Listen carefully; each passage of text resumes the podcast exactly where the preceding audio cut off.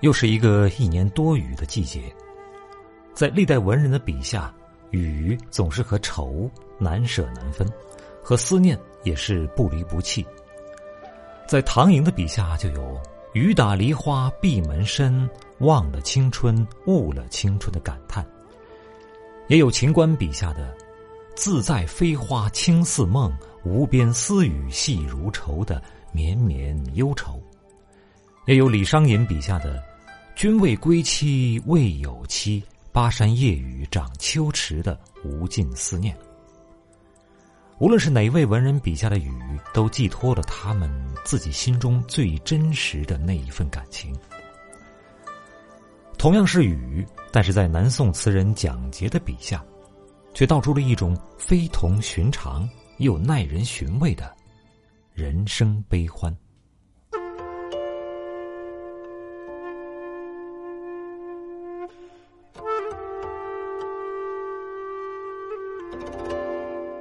虞美人，听雨。少年听雨，歌楼上。红烛昏罗帐。壮年听雨客舟中。江阔云低，断雁叫西风。而今听雨僧庐下。鬓已星星也，悲欢离合总无情，一任阶前，点滴到天明。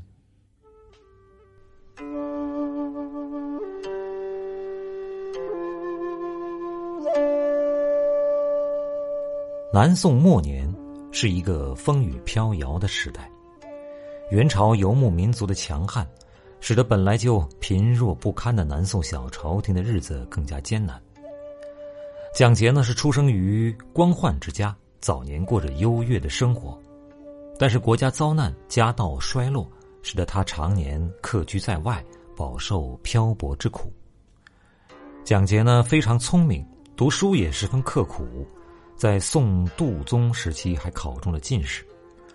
但是当时的国家已经到了最后的关头，元朝军队的南侵给南宋带来了极大的灾难，就连蒋捷有时候也不得不随难民逃难。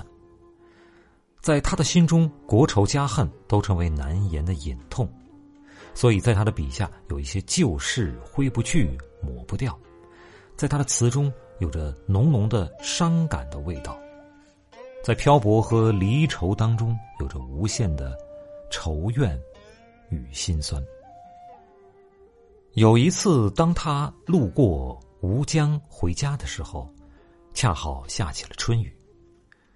在雨中，他自然而然的怀念起家乡和家中亲情的温馨，想起了国家的命运和个人的身世，蒋捷再也按捺不住内心的悲痛，杯中的美酒也浇不尽。他心中年华似水，有家难归的人生慨叹。而窗外的樱桃和芭蕉，一个嫣红，一个青碧，根本不理会这世间的繁复变化，也根本不理会自己的苦闷和深深的凄凉。在这种情形之下，他就写成了那一首著名的词《一剪梅，舟过吴江》。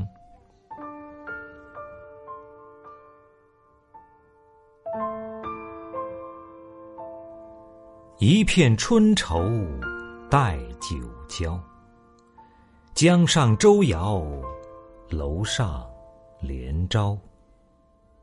秋娘渡，与太娘桥，风又飘飘，雨又潇潇。何日归家洗客袍？银字生条，心字相烧。流光容易把人抛红了樱桃绿了芭蕉。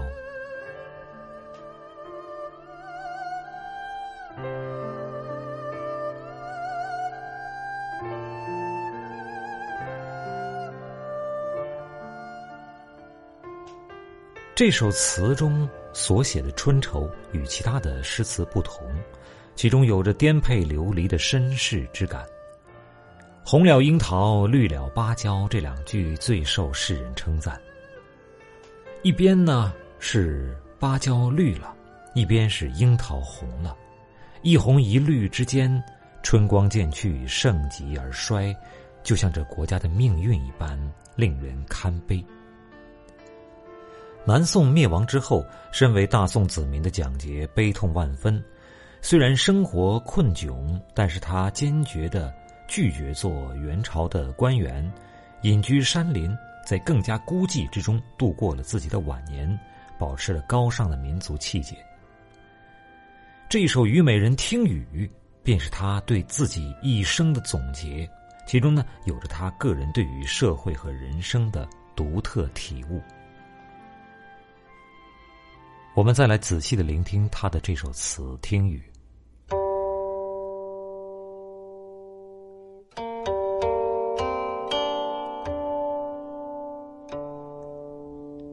少年听雨歌楼上，红烛昏罗帐。年少的时候，无忧无虑，我在歌楼上听雨，盏盏的红烛下是昏暗的罗帐。这歌楼和红烛交织在一起，便是词人少年时曾经的纸醉金迷的生活。这是词当中的第一幅画，少年听雨令人欢喜。但是，青春那么仓促，转瞬即逝。当时过境迁之后，回想往事，也不过是为赋新词强说愁而已。壮年听雨客舟中，江阔云低，断雁叫西风。在壮年时期呢，兵荒马乱，那时候的蒋捷东奔西走，四处漂泊避难。江阔水清，一叶扁舟独行，渺渺如沧海一粟。落单的大雁划过天际，雨说下就下，来得猝不及防。舟中的人立在船头，也不管风雨交加，衣衫湿透，只凝视着雨落在水面漾出的圈圈的涟漪。这就是词当中的第二幅画《江中听雨》。壮年时期，蒋捷孤身一人，踽踽前行，完全不知道未来会如何，也不知明日自己又会在哪里。人到中年，久别故土的离愁和旅恨，真让人心绪难平。而今听雨僧庐下，鬓已星星也。悲欢离合总无情，一任阶前，点滴到天明。到了暮年时期，江山易主，白发苍苍的蒋捷寄居在僧庐。聆听佛语，让自己的心安定下来。时值深秋，枯叶铺地，三更时分，突然下起了雨，豆大的雨点打在窗外的石阶上，急促而清脆。本就无眠的词人竖耳倾听，却懒得起来关窗，就这样一直听到了天明。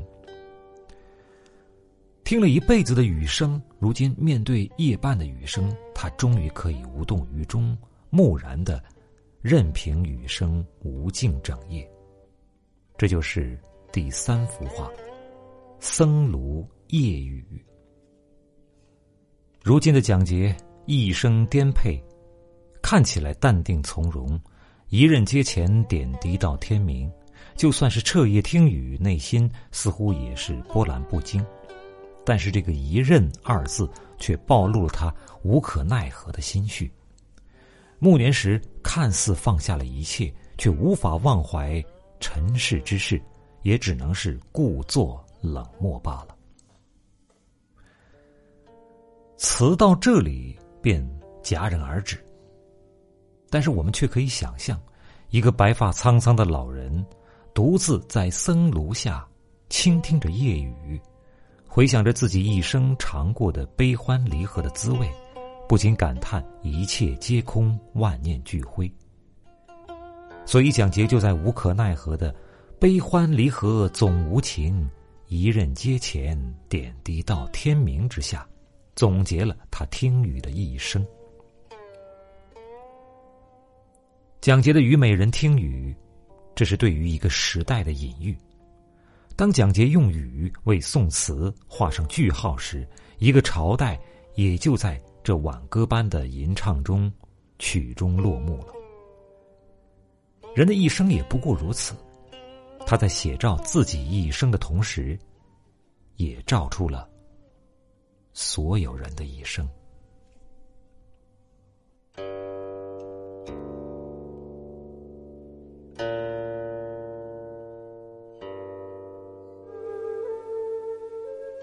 少年听雨歌楼上，红烛昏罗帐。壮年听雨客舟中，江阔云低，断雁叫西风。而今听雨僧庐下，鬓已星星也。悲欢离合总无情，一任阶前，点滴到天明。